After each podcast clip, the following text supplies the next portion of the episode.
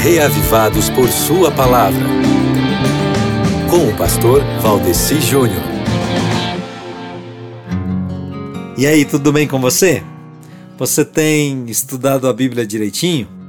Sabe que para os capítulos da Bíblia que a gente está lendo esses dias, pode ser que surja assim um tipo de tentação de só dar uma corrida de olho por cima e já terminar a leitura, ou então dar um pulo lá para frente.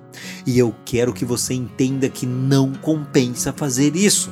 Para isso, eu vou contar um exemplo para você. Olha só. Se você der só uma olhada por cima dos textos, vai ver um monte de nomes e pronto.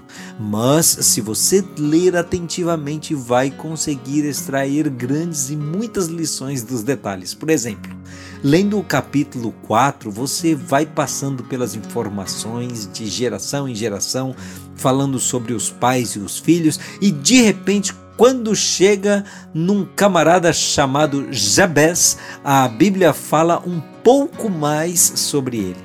Gasta dois versículos para falar sobre ele.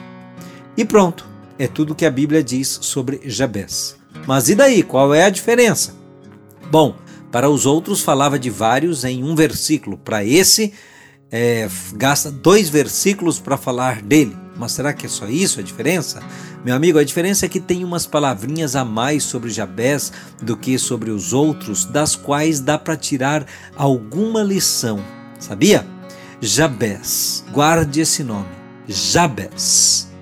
Um homem cujo nome significava sofrimento, um anônimo transformado em ilustre uma oração simples com quatro pedidos diretos e uma resposta que mudou para sempre sua vida e a vida de todos os seus descendentes. Esta é a história de Jabes, ouvinte, que poderá ser uma história que também vai mudar a sua vida. Por isso eu apelo a você, leia 1 Crônicas capítulo 4 ainda hoje e deixe o Espírito Santo falar ao seu coração, tá ok?